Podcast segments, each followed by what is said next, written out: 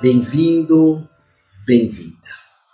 Quando nós tratamos do tema iluminação, é muito importante diferenciarmos o nosso corpo físico, o nosso corpo emocional, sentimental e as nossas sensações do que propriamente é chamado de iluminação.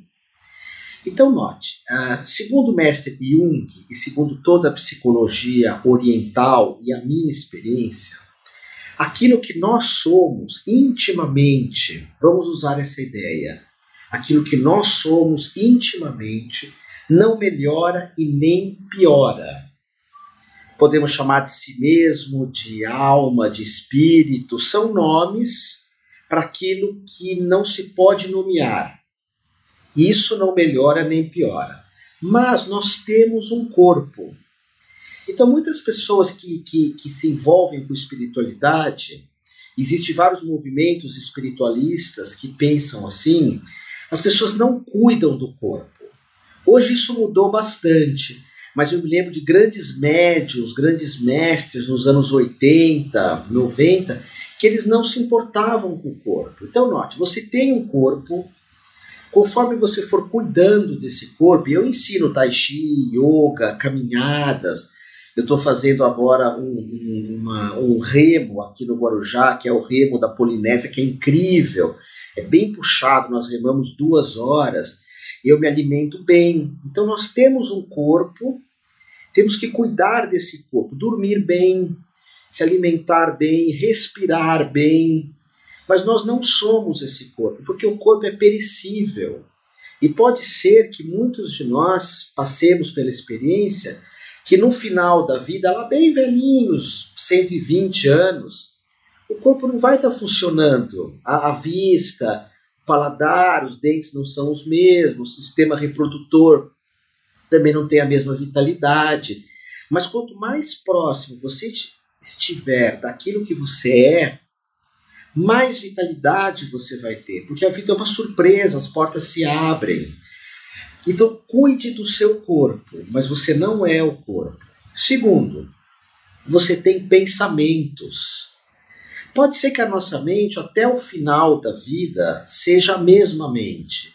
Que eu não perca a memória, que eu não perca conexões neurais, que eu não perca a, a, a capacidade de aprender. Pode ser que sim, pode ser que não. Mas às vezes tem pessoas que dizem: a minha mente está morrendo, eu estou perdendo a memória.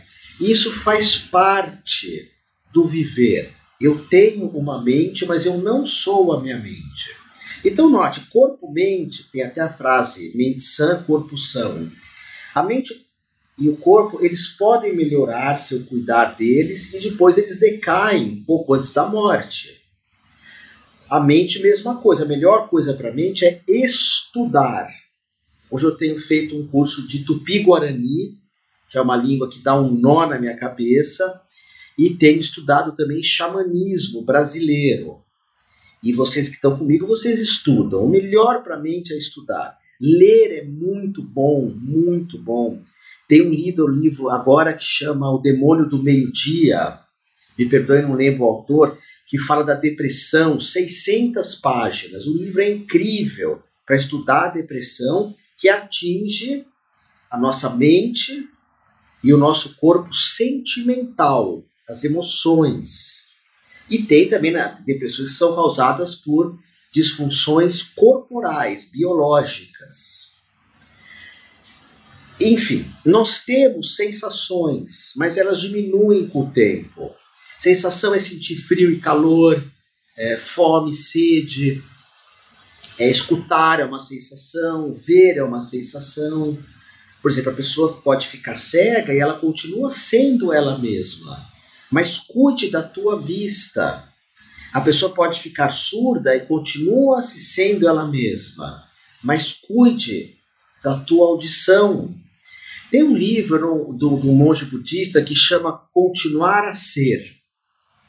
Eu achei incrível esse livro porque ele fala de pessoas que têm problemas mentais, uh, eh, TDAH, depressão, síndrome de pânico, elas tomam remédios para isso, remédios alopáticos, mas elas continuam sendo elas mesmas.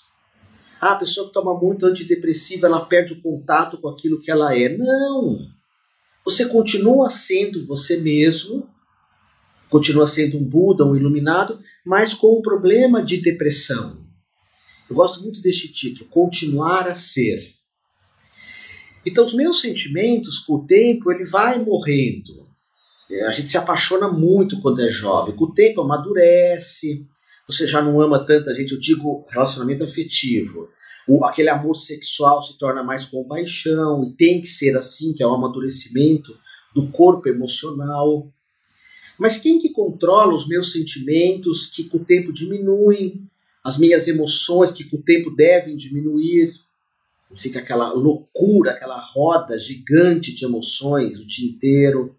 As pessoas idosas, vocês veem, elas têm uma vida mais tranquila, não teoricamente, né? Não são tantas emoções.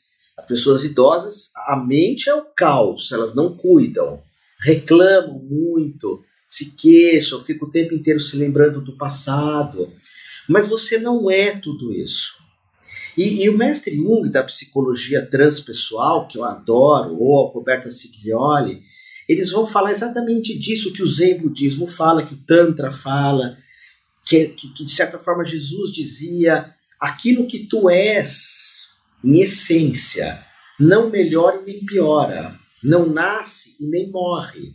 Pensamentos nascem e morrem, sentimentos nascem e morrem, emoções nascem e morrem. Ações nascem e morrem. Com o tempo, nós agimos muito menos. Eu me lembro quando eu vim morar aqui no Guarujá, na Baixada, eu andava 9 quilômetros por dia sem me cansar. Hoje eu ando 7, 7,5 e a ação de andar ela diminui. Eu conheço idosos que veem televisão o dia inteiro. Não tem ações, só mental. E isso é uma falha do Ocidente, na minha visão. É, o Ocidente valoriza demais o pensamento, demais o pensamento. A gente chega da escola e alguém pergunta: o que, que, você, tá, que, que você aprendeu hoje na escola? Ninguém pergunta quanto de atividade física você fez, quanto que você se mexeu no recreio, quanto que você beijou, quem que você está apaixonado hoje. Então é valorizado muito o pensamento no Ocidente. Por isso que nós estamos gerando é, tantas pessoas obesas, com problemas cardíacos, pessoas com dores nas costas. É, ah, essas pessoas entendem que elas não são um corpo. Sim, você não é teu corpo. Daqui 200 anos não faz diferença nenhuma se eu enchi minhas artérias de gordura ou não. Daqui 200 anos. Mas agora faz. Então, essa percepção, isso é corpo, isso é mente, isso é sentimento, isso é emoção ah, eu vou te amar para sempre. Não tem para sempre. Quantos casamentos que as pessoas não falam até que a morte os separe? Não, não, não. Porque os sentimentos nascem e morrem. Às vezes você pode até casar com alguém e ficar para a vida inteira, mas chega numa hora que é uma outra pessoa que está lá, que é um outro casamento. Então sempre pensa assim: quem sou eu? Quem sou eu que tenho um corpo, mas não sou o corpo? Quem sou eu que tenho uma mente, mas não sou a minha mente? Os pensamentos vêm. Quem sou eu que, que tenho sensações, mas não sou as sensações? Quem, tô, quem sou eu que tenho sentimentos, mas não sou os sentimentos? E aí vem o Buda, o si mesmo, aquilo que eu repito, a própria psicologia ocidental de Jung, que era o iluminado. Uma vez perguntaram para Jung: Você acredita em Deus? Ele falou: Não, eu conheço Deus. Quem acredita em Deus é a mente. Quem conhece o divino é o ser. Às vezes me perguntam, Otávio, eu não consigo ver Deus. Quem não vê Deus é cego. Olha os animais, olha a mão de uma criança quando nasce. Vocês já viram a mão de uma criança quando nasce? Isso é um milagre. Aqueles dedinhos, a natureza, o mar, olha isso. Então Jung diz: Eu não acredito em Deus. Que quer acredita ou não numa coisa é a mente. Eu conheço, eu tenho experiência que é aquilo que São Agostinho chamava da experiência do divino. ok? Então leve essa reflexão para a tua vida, senão você vai se apegar ao corpo. Pode ter um final de vida muito triste, achando que o corpo vai morrer e que você é isso, tá bom?